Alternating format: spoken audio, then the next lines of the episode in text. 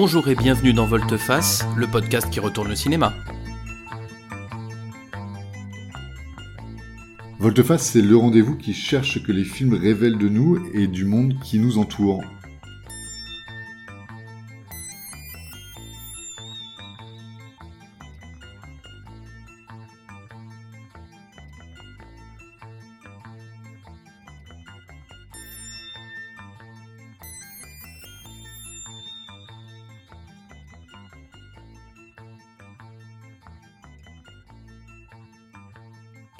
Dans Volteface, nous parlons euh, de Jared, un film de 2006 réalisé par Sam Mendes avec Jake Gyllenhaal, Peter Sarsgaard, Jamie Foxx et Chris Cooper.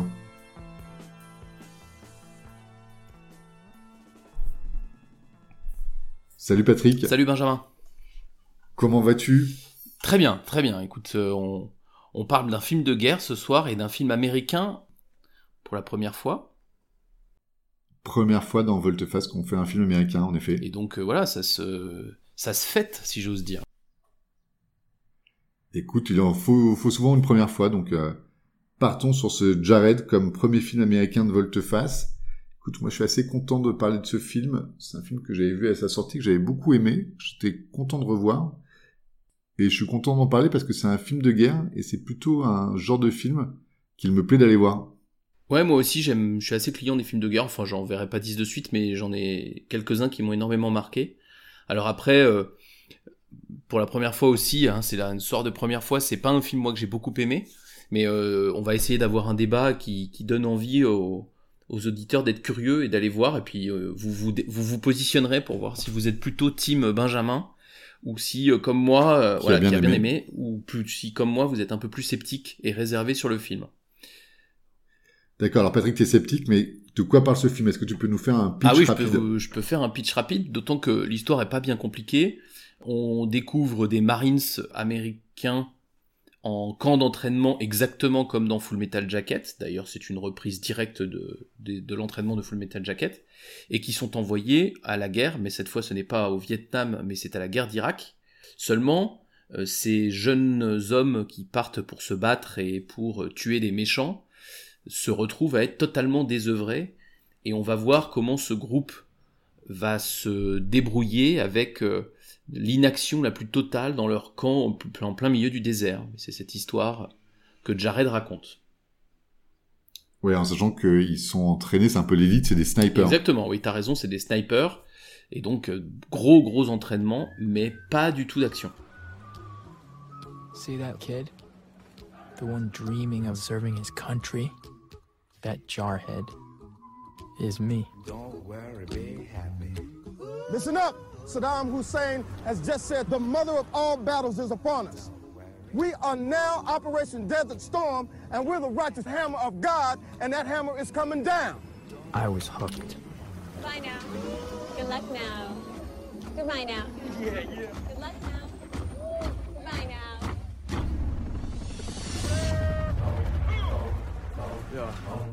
You will train, you will hydrate, and you will maintain a constant state of suspicious alertness. We are war. We are war with terrorism, racism, but most of all, we are war with ourselves. God, show me the way because the devil's trying to break me down.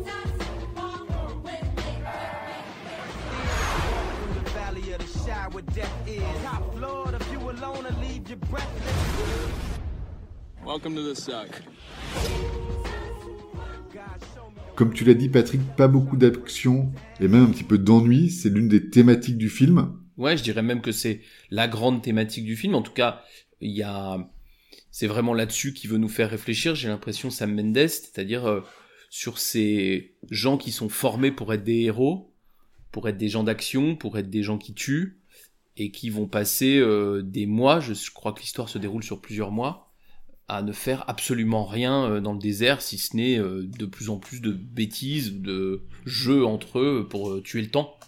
Oui, là les personnages sont envoyés en Irak pour la guerre de 91, Et ils sont quand même très référencés sur l'une des dernières guerres des États-Unis, qui est la guerre du Vietnam, qui est quand même omniprésente pendant tout le film. Comme tu l'as dit, il y a de grandes références à Full Metal Jacket tout au long du film, à la fois dans les sujets, dans les scènes qui sont reprises, dans la manière de filmer. Il y a la scène de l'entraînement qui est un quasi copier-coller. Il y a une autre scène dans des toilettes. J'ai vraiment cru que j'allais voir Baleine, qui allait se faire péter la cervelle, mais bon, c'était, c'était pas ça. Le Vietnam est quand même très présent, il est aussi très présent, on le voit dans la culture populaire qui entoure nos soldats à travers ben, les films qu'ils vont voir, et avant de partir au combat, on leur fait regarder Apocalypse Now, ce qui est quand même assez étrange. Oui. Ouais, c'est très étrange. Oui, c'est ça, moi, ce que je trouve assez étrange dans cette référence euh, absolument omniprésente au Vietnam, c'est que Full Metal Jacket, Apocalypse Now et un petit peu plus loin Voyage au bout de l'enfer. Et en fait, on, euh, nous présente des, jeunes hommes qui euh, tirent, qui semblent tirer de ces films une sorte de motivation héroïque. Sauf que nous, on les voit, et d'ailleurs, c'est une, scène très chouette, on les voit regarder la scène de, des hélicos avec la Valkyrie dans, dans Apocalypse Now, mais quand on connaît le film, on sait que c'est la seule, scène un peu euh, enthousiasmante du film, sinon le film est extrêmement dépressif et ne montre pas du tout des héros, ne montre pas du tout euh, euh. C'est pas Predator avec des des, militaires très forts et très très efficaces, c'est vraiment des militaires qui ne savent même plus où ils sont. Pareil pour Voyage au bout de l'enfer, peut-être même pire, et puis Full Metal Jacket. Et ça, je trouve assez étrange d'utiliser euh, le Vietnam comme un soi-disant mythe, alors qu'on sait très bien que c'était hyper contesté aux États-Unis et qui nous montre des films hyper durs et hyper. Après, c'est peut-être justement des films où il y a quand même un petit peu d'action, et c'est peut-être aussi la dernière représentation d'une guerre qui est rentrée dans la pop culture aux États-Unis. Je sais pas. Ouais, sûrement, sûrement. Il y a sûrement ça, un peu d'action, enfin un peu quoi. Apocalypse Now, il n'y a pas beaucoup, il y a pas tant d'action que ça. Euh, Voyage au bout de l'enfer, euh, euh, il y, a la, y a la roulette russe, mais à part ça, il n'y a, pas, y a pas de scène de bataille euh, du tout. Donc c'est, moi je trouve ça quand même un petit peu étrange, mais ce qu'on comprend effectivement, c'est que ils vivent dans l'espèce de mythe, dans une espèce de légende de, du, du héros, et on sent bien qu'ils vont en Irak en pensant être les nouveaux, je sais pas si c'est Rambo, parce que là encore, les nouveaux Rambo 2, euh, voilà c'est ça, a priori, qui, qui, que, que, que Sam Mendes veut nous, veut nous dire en référençant euh, beaucoup, beaucoup le Vietnam euh, dans, euh, dans cet Irak de 91. et c'est, c'était quand même assez différent, et on va vite se rendre compte que, justement, en arrivant dans le désert koweïtien ou irakien, ils sont quand même plutôt désœuvrés, ils sont totalement laissés à, à l'abandon de leur camp, ils ont rien à faire, et on va justement essayer de suivre cette, euh, cette action, ces actions qui sont euh, plutôt leur vie au quotidien, leur relation entre eux, la relation avec euh, ceux qui sont restés aux États-Unis, donc plutôt leur, leur famille et leurs petites copines pour le héros.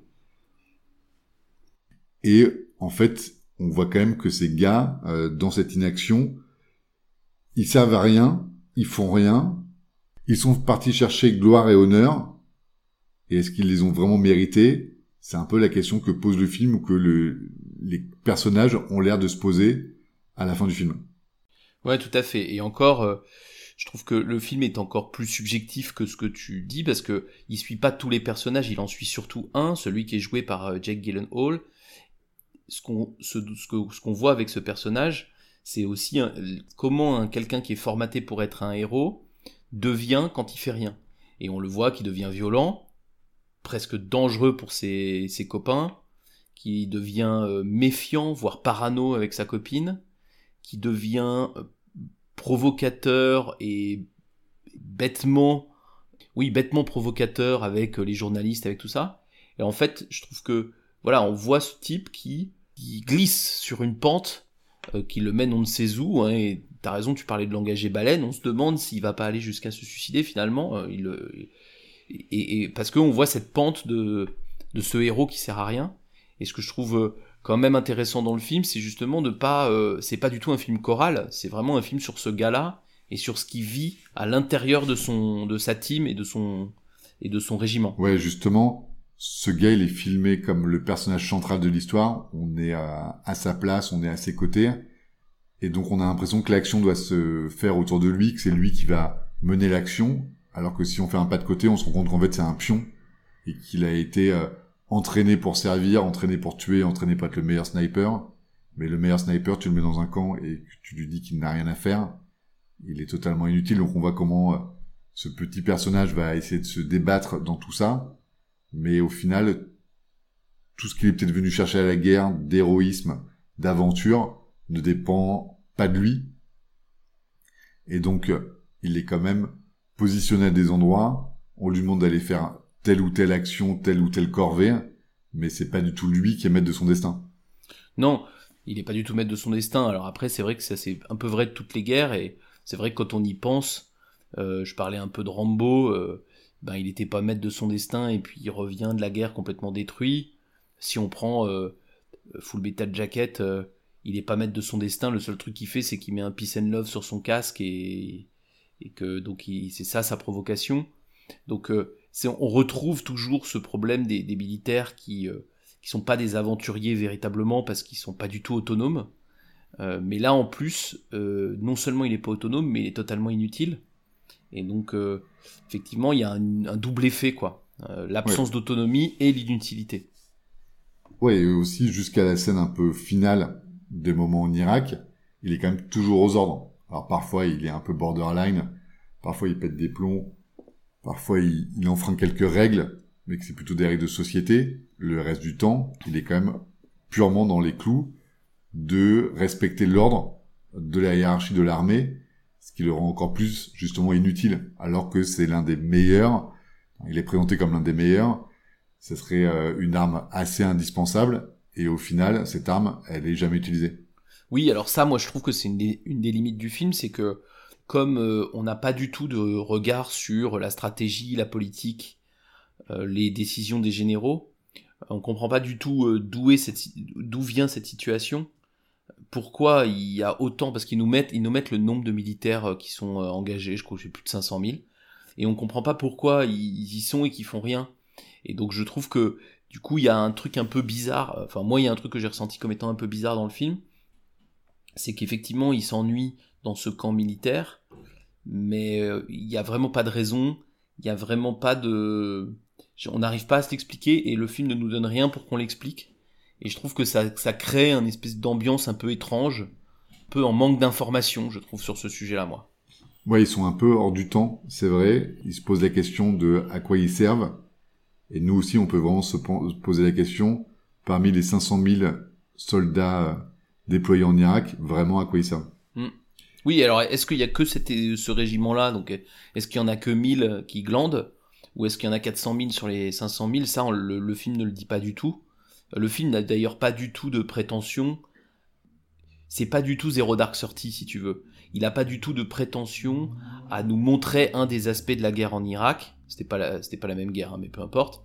Euh, il n'a pas la prétention de nous montrer un des aspects. Il est vraiment centré sur un personnage qui vit quelque chose de particulier. Et à la limite, ça pourrait se passer aux États-Unis avec quelqu'un qui serait embauché pour faire un travail, mais à qui on ne demanderait jamais de le réaliser. C'est-à-dire que la, la guerre est pas du tout évoquée, enfin est une toile de fond, mais n'est pas du tout traitée euh, comme un enjeu, euh, comme dans Zero Dark Thirty, où on comprend qu'il faut trouver Ben Laden parce que c'est le responsable des attentats et qu'il faut venger l'Amérique, quoi. Et euh, là, il n'y a pas du tout de sous-texte politique. Je te dis, ça pourrait se passer aux États-Unis cette affaire. Swafford. What kind of fucking name is that? It's English. My great grandfather came over here uh, late 19th century. Whatever. I'm putting you in golf company. It's full of retards and fuck ups. Maybe you can elevate the sons of bitches a little. Or maybe not. Ouais, je suis d'accord. Et c'est vrai que quand on a préparé l'épisode, on a aussi comparé un petit peu l'humour de ce film tout au long du film, qui commence par euh, de l'humour un peu potache, de l'humour un peu de, de chambré, et qui va être de plus en plus triste et finalement euh, de plus en plus flop pour euh, et pour les protagonistes du film et pour nous euh, spectateurs. Et c'est vrai qu'on a un peu quand même le sentiment d'assister à une bande de white trash qui euh, deviennent au fur et à mesure du temps euh, totalement livrés à eux-mêmes, qui retournent à une nature assez débridée et assez euh, triste et assez méchante en fait. on se rend vraiment compte que l'ennui les pousse vraiment au moins bon d'eux-mêmes, alors qu'ils ont été entraînés pour être les meilleurs d'eux-mêmes. Ouais, c'est vrai que c'est pas mal utilisé l'humour. Je trouve que au début on sourit vraiment euh, parce que c'est pas vraiment Full Metal Jacket. Dans Full Metal Jacket, tu souris jamais au début.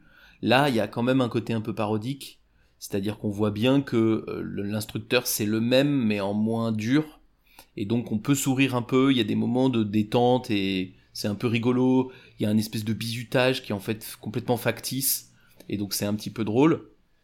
Euh, et effectivement, cet humour devient totalement pathétique euh, parce que euh, bah parce que c'est ils font plus ça parce que c'est des amis qui, qui qui se chambrent et qui se et qui s'amusent entre eux. Ils font ça parce que c'est leur seule occupation et du coup ça devient très triste de les voir faire leurs bêtises quoi. Et donc ça il y a vraiment un changement là-dessus une évolution que je trouve assez intéressante. Moi ça m'a vraiment fait penser également à l'humour assez euh, jackass l'émission d'MTV qui était diffusée au même moment où justement un peu pour tremper euh, l'ennui, euh, une bande de Californiens euh, prenait tous les risques pour faire n'importe quoi à base de nudité, de pipi caca. Et c'est vrai, c'est des choses qu'on trouve aussi dans le film. Alors je sais pas si c'était un fruit de leur époque, mais ça devient quelque chose finalement d'assez vain et d'assez creux, qui tourne un peu en rond, où on se dit qu'ils peuvent continuer à, à, être sur ce registre pendant pendant vraiment des lustres, mais au final il en sort pas grand chose.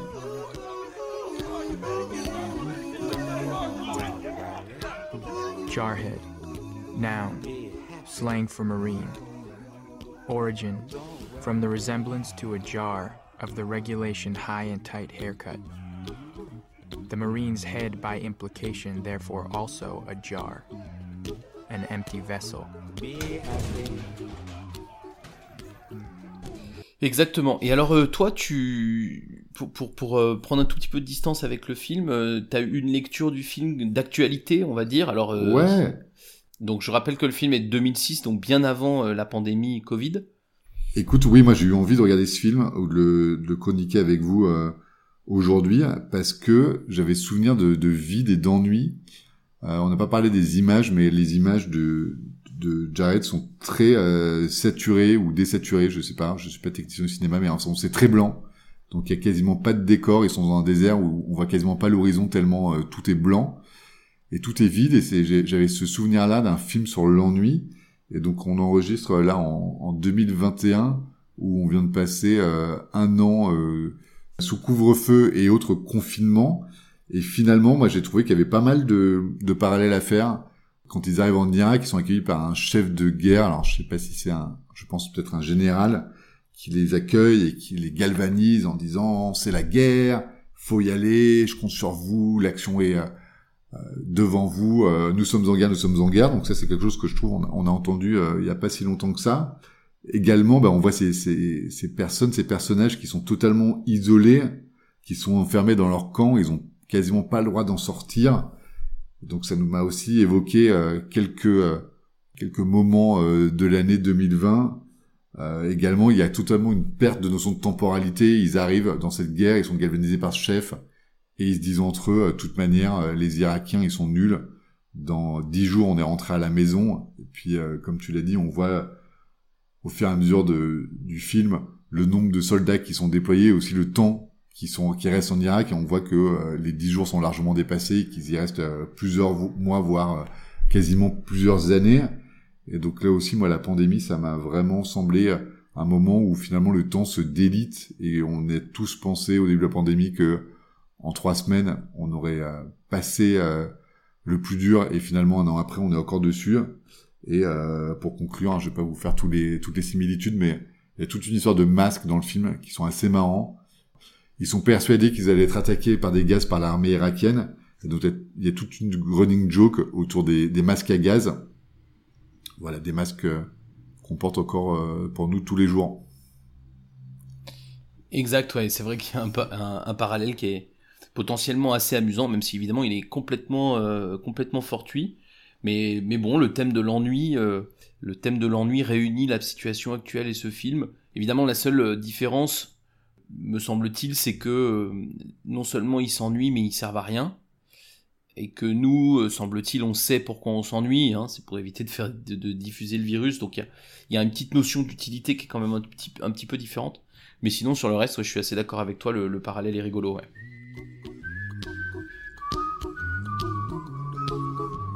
So now my hands were dick skinners.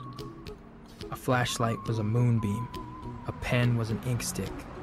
My mouth was a cum receptacle. A bed was a rack. A wall was a bulkhead. A shirt was a blouse. A tie was still a tie, and a belt a belt. But many other things would never be the same. Here's a little song I wrote. You might want to sing it note for note. Don't worry. Be happy. Every life we have some trouble. But when you worry, you make it double. Don't worry. Be happy. Don't worry. Be happy now.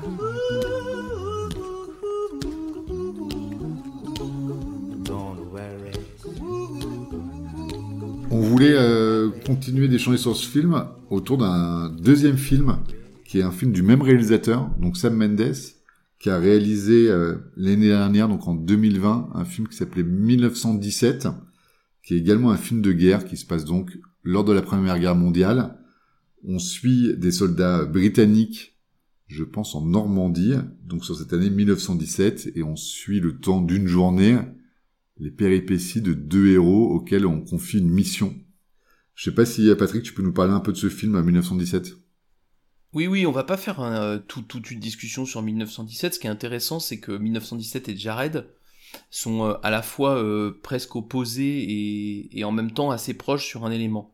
Ils sont presque opposés parce que on a dit que Jared c'était beaucoup d'ennui. Euh, 1917 c'est presque un film en plan séquence et en temps réel qui nous propose de suivre des, un soldat qui va vraiment agir tout le long du film. Donc c'est vraiment l'inverse de l'ennui au sens où il est tout le temps en action, tout le temps en train d'avancer. En revanche, là où les deux films se, se, se retrouvent, et c'est pour ça qu'on voulait en parler en même, en- ensemble, c'est que ça fait deux fois donc que Sam Mendes fait un film de guerre, et ça fait deux fois donc qu'il utilise ce qu'on appelle un hide concept, c'est-à-dire qu'il a un concept fort sur la façon dont il raconte la guerre. Dans un cas, pour Jared, il raconte la guerre en fait en la racontant pas, c'est-à-dire c'est en racontant l'ennui, en racontant des militaires qui sont à la guerre mais qui ne la font pas. Et dans le deuxième cas, inverse, c'est on est en caméra quasiment subjective et on vit la guerre comme si on y était. Et ces deux films donc sont euh, deux exercices de style, deux hide concept dans l'univers de la guerre.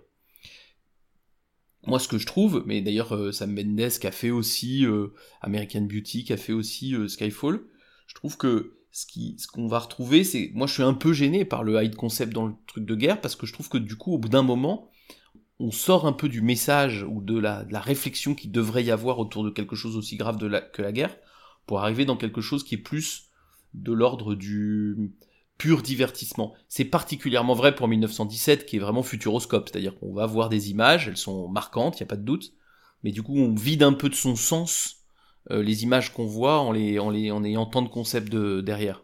Je partage cet avis. Moi, c'est les deux films m'ont plu, mais c'est vrai qu'ils sont quand même euh, un peu dépassés par leur prouesse technique et technologique ou par justement leur concept, qui je trouve euh, écrase un peu euh, le discours et l'histoire.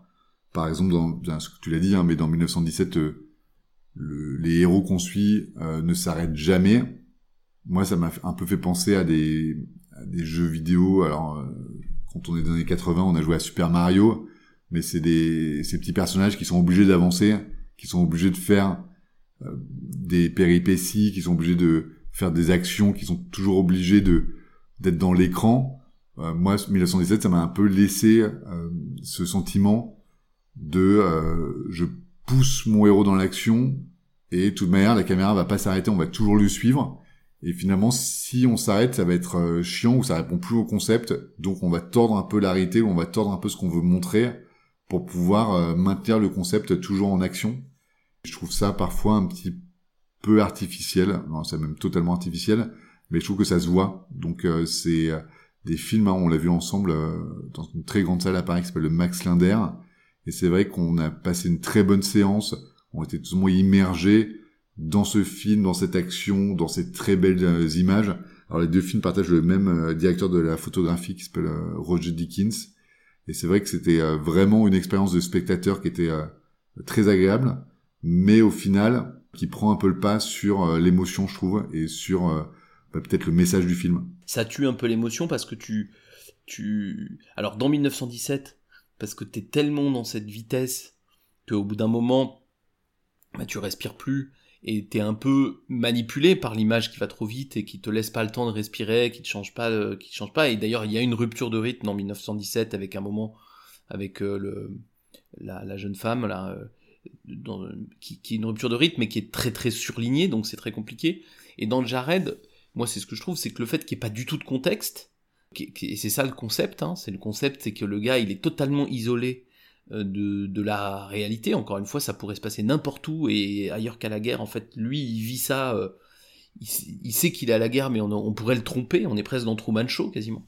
Mais ça, le pro... je trouve que c'est pareil. Ça savait qu'on aurait pu le faire atterrir dans n'importe quel désert et lui dire qu'il était en Irak et euh, lui faire vivre la même expérience. Pareil. Euh, il serait dans le désert de Californie, ça serait la même ça histoire. Ça serait la même histoire. Et en fait, ce qui est, ce qui est, ce qui, le fait de tenir vraiment ce high concept en nous donnant pas du tout de, concept, de contexte, etc. Bah, ça peut un peu nuire aussi à l'émotion parce que du coup, tu tu n'es pas, t'es pas en mesure de comprendre ce qui s'est passé. Il y a une scène dans Jared de découverte d'un convoi euh, calciné. Bon, alors je trouve que les effets spéciaux sont pas hyper bien faits, mais surtout, bah moi je suis pas très ému parce qu'il y a tellement peu de, contexte qu'on ne sait pas du tout ce qu'on est en train de regarder finalement. Est-ce que bon, ça a l'air d'être des civils, qui les a, bon, qu'est-ce qui s'est passé, on sait pas bien, etc. Et il y a quelque chose de un peu euh, oui, un tout petit peu décevant d'avoir quelque chose qui est poussé à 100%, tu vois. Moi, je pense qu'il aurait dû laisser rentrer dans ces deux films quelques, quelques exceptions au concept pour nous donner un peu plus d'émotion et pour qu'on ait des personnages avec lesquels on, à on, adhère un petit peu plus. Euh, voilà. Et je trouve que dans un film de guerre, en plus surtout dans un film de guerre où on est forcément un peu happé par mais qu'est-ce qui se passe, pourquoi tant d'horreur, pourquoi on fait des choses aussi horribles, etc. C'est forcément des films qui font réfléchir. Je trouve que le high concept dans les films de guerre, c'est un peu compliqué, tu vois. Ouais, moi, j'ai préféré hein, que toi, euh, Jared. Et c'est vrai que moi, j'ai bien aimé quand même le côté. Alors, je l'ai dit tout à l'heure, il y a des images qui sont toutes blanches au début du film et à la fin, les images sont inversées. Ils sont dans des champs de pétrole qui sont en feu, et donc c'est la nuit euh, permanente. Donc, on ne sait pas s'il fait nuit ou s'il fait jour, mais en tout cas, le ciel est totalement noir. Ils sont juste euh, éclairés par les torchères des, des puits de pétrole. Et moi, je trouve que justement, après euh, l'ennui et le vide dans lequel euh, le héros est plongé, qui est représenté par ce blanc, on voit ce héros qui est quand même totalement perdu et enveloppé dans cette nuit toute noire, où finalement il est totalement désorienté. On les voit patrouiller dans ces champs de pétrole, parmi les dunes de sable, éclairés par ces torchères, et ça fait vraiment des, images magnifiques, et on, voit bien que le, héros, il, est perdu, et il s'est perdu.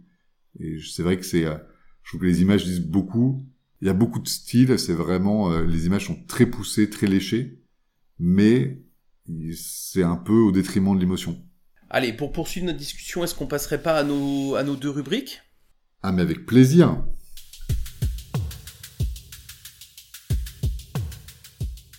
Rubrique remake.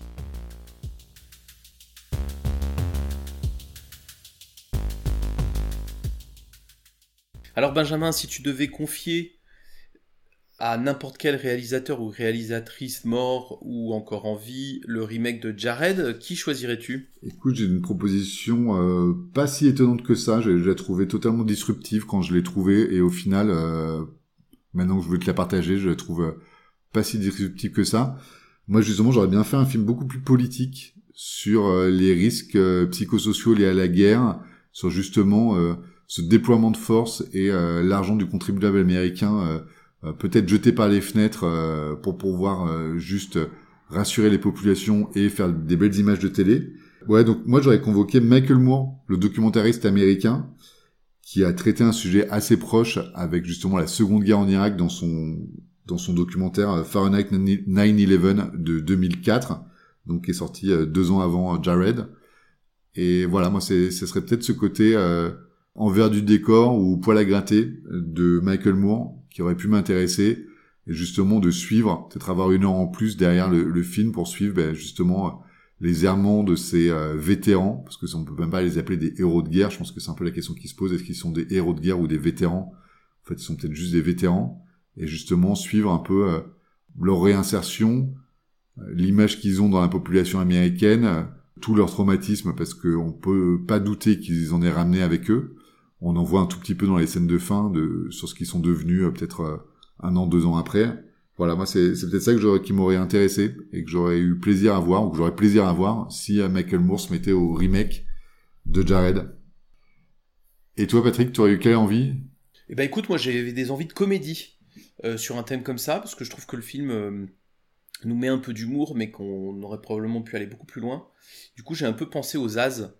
Donc Zucker, Abraham et Zucker pour, pour ce, c'est ce qu'on fait Y a-t-il un flic pour sauver la reine, pour sauver le président. C'est des, humoristes que j'aime beaucoup parce que, bon, d'abord ils sont très drôles, mais surtout ils sauvent toujours leur personnage. C'est pas des humoristes qui sont méchants avec leur personnage, c'est des humoristes qui les sauvent tout le temps. Et je trouve ça très agréable et je pense que dans, ce cadre-là, euh, il aurait été bien de se moquer de ce qui se passe sans les humilier. Et je pense que les As auraient très très bien fait le travail. Ouais, les comédies de guerre, il y en a pas tant que ça. Moi, j'ai en tête MASH de Robert Altman, Grand film. Ouais, qui est, qui est une comédie de guerre ouais, et un chef-d'œuvre, ce que j'allais dire en même temps. Bah après, si, en France, on en a. Hein. Tu veux parler de la Grande Vadrouille, euh, Vadrouille, euh, la Septième Compagnie. Euh... Papy fait de la résistance, ouais, c'est vrai qu'il y en a quelques-uns. Papy fait de la résistance, ouais. En France, on est assez. Mais en France, d'ailleurs, c'est même plutôt l'inverse. On a du mal à traiter le la guerre, surtout quand elle nous concerne de façon euh, de, de façon sérieuse. Ouais, plus récemment, il y avait le film du Palmacho, là, l'histoire de Max et Léon, qui était aussi un, film de guerre, un comédie. C'est vrai en a pas mal. en France, on en a pas mal. Une grande tradition avec De Funès. Bon, alors, notre deuxième euh, rubrique, quelles, quelles nouvelles envies a généré chez toi, Jared?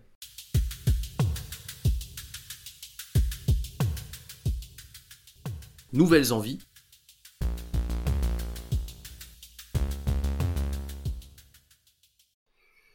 Écoute, euh, de mon côté, ça m'a fait penser à un film que j'avais euh, vu et aimé.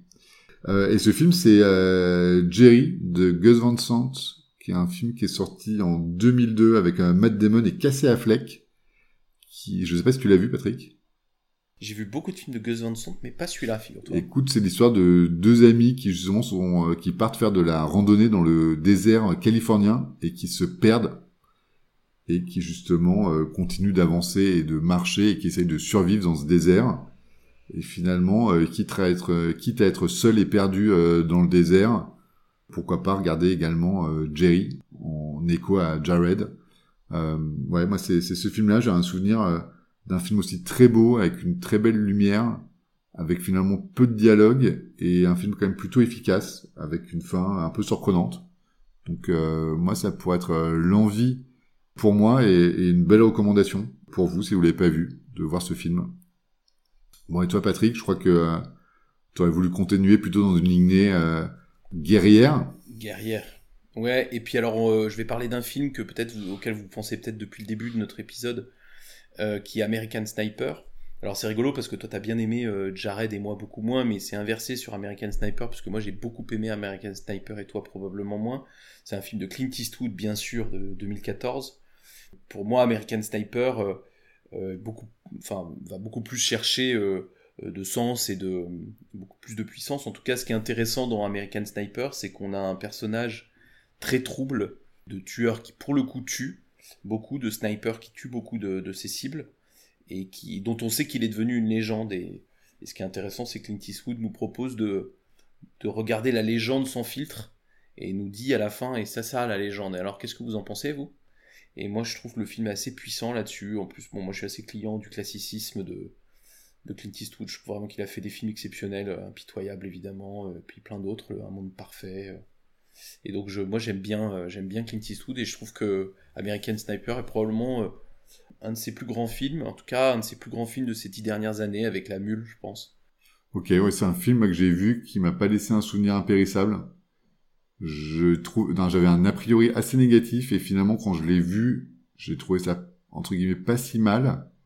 mais ça m'a moins marqué. Alors je sais pas si c'est des images euh, qui m'ont pas moins marqué que euh, Jared, mais euh, bah, écoute pourquoi pas, pourquoi pas revoir euh, American Sniper de, Clint Eastwood, ça peut être une bonne relecture à, l'aune de Jared. Alors avant de se quitter, on va se dire. Alors nous, on a vu Jared en DVD. Je pense que c'est relativement facile à trouver en DVD. Ouais. Tout à fait. Il est de temps en temps euh, ajouté au catalogue Netflix. Euh, il y est pas en ce moment, mais Netflix, ça va, ça vient. Donc, euh, guettez-le sur Netflix. Voilà, c'est un film qui est relativement facile à voir. hein. En attendant, bah, on vous remercie de nous avoir écoutés. Et puis on se retrouve très bientôt pour un nouveau film, peut-être italien. Ah ouais, c'est nécessaire. Ouais. Après les films américains, indiens, de Hong Kong et français, euh, Et japonais. l'Italie et, et japonais, euh, l'Italie est sur notre chemin. Ouais, elle s'impose, euh, d'autant plus que notre générique vient d'un film italien, donc au bout d'un moment, est- on est condamné au film italien, et c'est une condamnation qu'on accepte avec plaisir.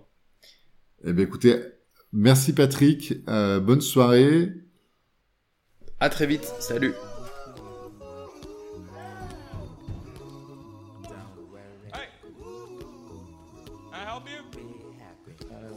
Yeah, I was assigned a second platoon. Second platoon? Yeah. Ain't got no cash, ain't got no style, ain't got no gal to make you smile. What's going on, don't boss? Uh, nothing much, man. Welcome to second platoon. Thanks, man. Hey, boys, fresh fucking meat. When you worry, your face will frown. That will bring everybody down. So don't worry. Be happy. Don't worry. Be happy now.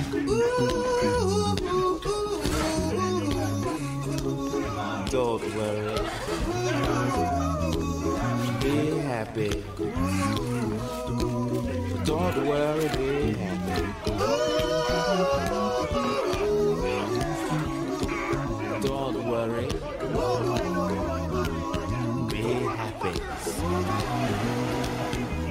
Worry, be happy.